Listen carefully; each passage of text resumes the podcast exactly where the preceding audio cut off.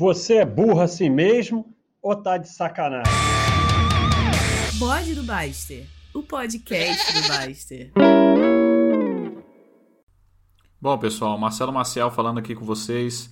Estamos iniciando mais um novo projeto aqui na Baster.com, que é o audiobook dos livros do Baster em inglês. O Baster já iniciou fazendo os audiobooks em português e eu agora vou estar fazendo em inglês, né? Já que eu sou moderador aqui da área Vai Lá e Fala, onde o nosso objetivo é estudar outras línguas, né? E de uma forma geral a gente acaba focando aqui mais no inglês. Por que, eu estou falando em português? Porque essa introdução eu quero primeiro dizer para vocês aí como é que vai funcionar, tá bom? Porque eu sei que tem algumas pessoas que estão no nível iniciante de inglês e pode ser que eles percam não entendam bem como que vai funcionar o audiobook. Então eu vou estar explicando em português para depois eu modificar. Então, pessoal, cada podcast vai estar é, vai ser um capítulo de algum livro, tá? Estamos iniciando aqui com o livro Eu Quero Ser Rico, que para mim é o livro mais importante de educação financeira do Brasil aí, é o meu livro preferido do Baster. É o livro que já te dá o choque de realidade em relação a, a tudo, investimentos, como você enxergar o dinheiro. De todos os livros que nós assinantes aqui da Basta.com, né, nós temos acesso a é, esses livros, eles são gratuitos para nós. O, o Eu Quero Ser Rico, eu, eu foi o único que eu comprei, é, o livro físico, porque eu acho que é um livro de cabeceira, então eu fiz questão de ter ele do lado da minha cabeceira ali. Eu, eu leio ele a cada dois, três meses, eu estou lendo ele para sempre reforçar os conceitos. Bom, eu, é, eu agora vou iniciar aqui o podcast e o livro, ele, o capítulo, ele já foi traduzido por mim, tá? E como o Baster também está fazendo um deles, eu vou estar tá tecendo alguns comentários, onde eu achar que é interessante determinada parte, para não ficar aquela coisa muito chata de eu, de eu lendo o livro, eu vou tecer alguns comentários meu, com a minha visão, em inglês, claro. A partir do momento que eu, que eu mudar para o inglês aqui, eu não volto para o português. Tá bom, pessoal? Então vamos iniciar aqui a nossa, o nosso primeiro podcast é, do audiobook Eu Quero Ser Rico, capítulo 1, tá bom? So guys, I'm gonna switch to English now and let's get started. I Want to Be Rich, that's the name of the book, Step by Step to Achieve Your Financial Independence by Bastter. Winning is not a natural thing. Most of the people lose.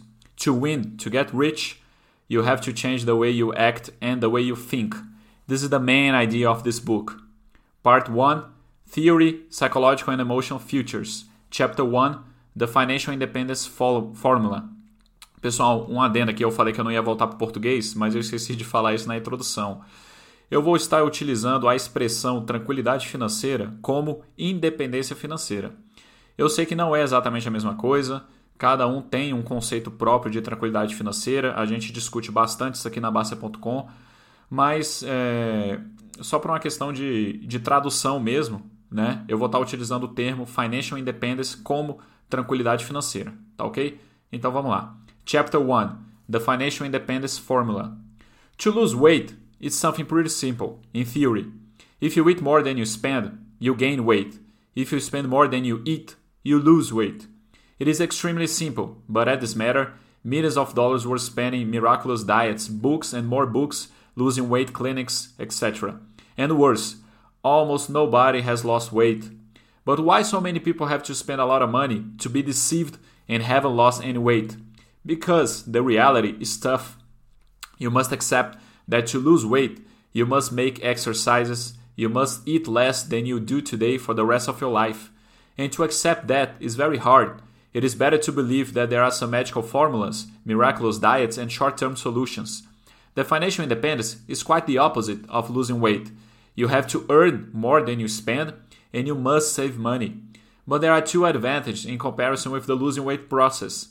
One, it is easier to get rich than to lose weight. Two, the compound interest exists. There is no such thing in the losing weight process as compound interest. You can lose weight in a linear scale, but you can get rich after some time, get rich exponentially. To get rich, you must spend less than you earn with the advantage to invest what you save. The financial independence formula goes like this financial independence equals earnings less expenses multiplied by interest over time. Time is in capital letters to emphasize its participation in the process of getting wealthy. It is very important to let it work on the investments to achieve true wealth. It is important also to notice that in the compound interest formula, excuse me, I'm going to repeat here. It is important also to notice that in the compound interest formula, the future time it is exponential, being therefore the most important thing to accelerate the wealth process. The formula has the name of financial independence because that's what really matters. It doesn't matter how rich you are, but if you, you have accumulated equity provides financial independence. Fortunes were made by selling wealth plans to others, but in fact, everything's really simple. How much you earn, less what you spend, is what is left in the end of the month, so you can invest. If you take that and if you take that and multiply by the compound interest over time, you have the wealth of each one. Unfortunately, just like in the losing weight process, most of the people prefers to be deceived or to fool themselves instead of facing reality. Wealth is the outcome of more work, less expenses, more savings, and more investments. To do that is hard and it takes time. Most of the people prefer an easy method of getting rich quickly. That's why deceivers and swindlers always had many clients. This whole book is based on the simplicity of the formula above. Looking at it, it, seem, it seems pretty simple. It, it really is, but the problem is that between money and the financial independence, there is an important factor the human being. Among thousands of theories about wealth, among thousands of formulas, among all the plans, strategies, and consultants, and even the financial independence formula, above the real wealth, there is a big issue the human being. The problem is always in the human being, not in the methods. Guys, I just would like to make a comment uh, on a on a pre- previously paragraph here is that uh, the important thing, guys, when when you are in the in the plan of getting wealth, uh, making your own investments, it's not uh, oh I need to have uh, five million reais in my bank account. No, the idea it's not how much money you're gonna get. The idea it's how you're gonna behave towards money. So if you do have uh, a lot of equity and you have the passive income and you have a lot of money, if you don't if you don't behave properly, if you don't behave like uh, if you don't increase your quality of life, you, if you don't help others, it doesn't make any sense how much money you have. Okay, so the idea is to buy peace. It's to act uh, more peacefully, so you can have a peace of mind in your life, and eventually you can help others. Okay, so that's the main idea, in my opinion. So, coming back to the book here, the problem is always in the human being, not in the methods. Formulas don't create wealth, books don't create wealth, methods don't create wealth, funds, banks, stocks, bonds don't create wealth, courses don't create wealth, consultants don't create wealth. It is the human being who creates wealth, working and saving. Sometimes, what is obvious in theory can be very tricky to practice. When I say that saving money every month is the only way to increase your equity, it seems pretty obvious. But to really get it done is a whole other story. It is complicated for human beings to change their habits. But in the wealth journey, the habits that need to be changed are much simpler than in the losing weight process. And we do have the compound interest in our favor. It can be very difficult to accumulate the first thousand dollars, but the more money you have, the easier it becomes to accumulate more money. Going back to the formula, financial independence uh, equals earnings less expenses uh, multiply interest over time. If the financial independence is the outcome of saving money multiplied by interest over time, what can we do to accumulate more equity? Number one, uh, to make more money. Number two, to spend less money. Number three, to increase the return rate, the interest of our investments. Number four, to increase the period of time of the investments because more time leads to more interest. To make more money, it's not easy, but as we accumulate equity, we become less dependable of our bills and we gain more time and money to invest in ourselves, education, capacity, new skills, so we can create new business and make more money. From a certain point of view, this is also a compound interest.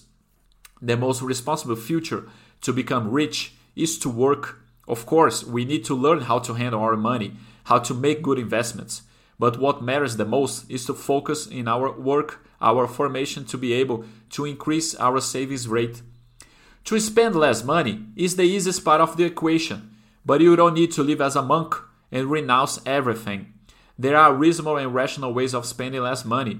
The interesting thing is that, from a certain point of view, this is also a compound interest. The more you make and your equity increases, the easier it becomes to spend less because it is going to be related to how much money you make.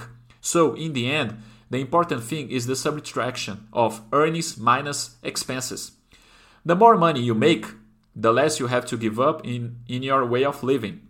There is another advantage to those who save money. The capital invested also creates income and can be reinvested. This is the compound interest. You don't need to be paranoid by keeping track of every little nickel that you spend. This attitude only leads to hysterism, waste of time, and family disagreements. Divide your expenses by relevance, cut useless things, keep up with the good sense, don't become nuts about it.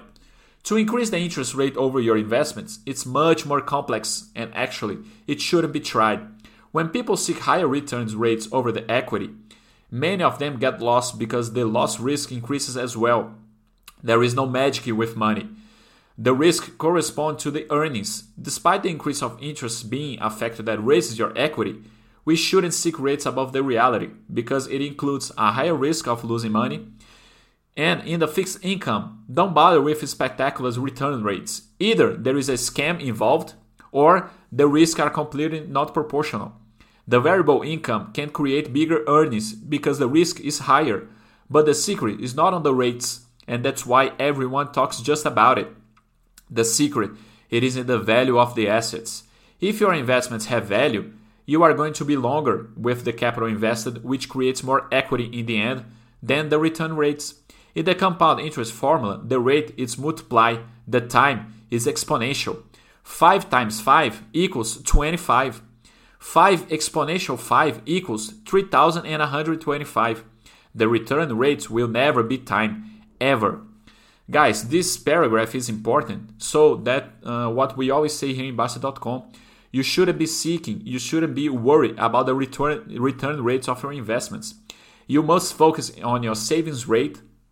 You gotta have the long run mentality and you gotta make investments in good equities, in good assets. That's what gonna make your equity explode, guys. Okay, the return rate is not gonna be any important. Okay, moving on. The definition of value is complex and difficult to understand. Treasury bonds for the long run have value as fixed income. Financial products of small banks that promise high return rates usually don't have any value. Real estate in a good location has value, and so on. You have to let go concepts such as rate, prices, profits, and begin to understand the concept of value. This is very important to get rich what leads to financial independence is to invest every month and keep your equity invested as long as you can. So, guys, this is the difference between price and value. And one important thing who controls the price of the market, guys? It is the market. You don't have any control towards the price of the assets, okay? So it makes no sense you you be worried about such a thing. Worry about the value of the assets that it's something that you are going to create it, that asset must fit must fit must fit your criteria okay? So it is something that you can study you can learn and you can define the criteria of a good asset okay? So it's something that uh, uh from a certain point of view i guess you can control it. Uh, moving on to the last paragraph the longer your equity remains invested the bigger will be the compound interest in the end you end up with more equity. Remember that time is exponential. Keep your assets invested the longer you can because it means more equity. You don't need to sell your assets. Look for short run profits to be rich and to have a good life. In the end, what we want is to live peacefully from the income that our equity will create. So, you don't sell your assets. More time means more interest and more equity.